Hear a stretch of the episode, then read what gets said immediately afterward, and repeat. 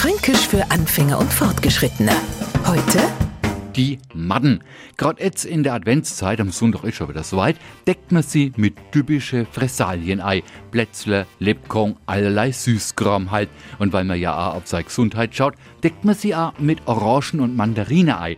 Neulich habe ich mir wieder mal sowas vergerchert. Ich kaufe mir also drei Säckler von den Vitaminbomben.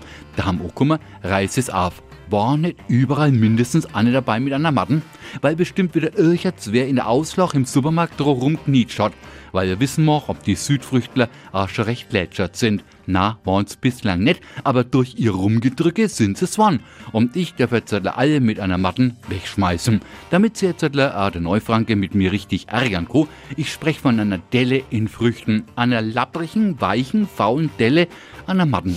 Fränkisch für Anfänger und Fortgeschrittene. Montag früh eine neue Folge. Und alle Folgen als Podcast auf podu.de.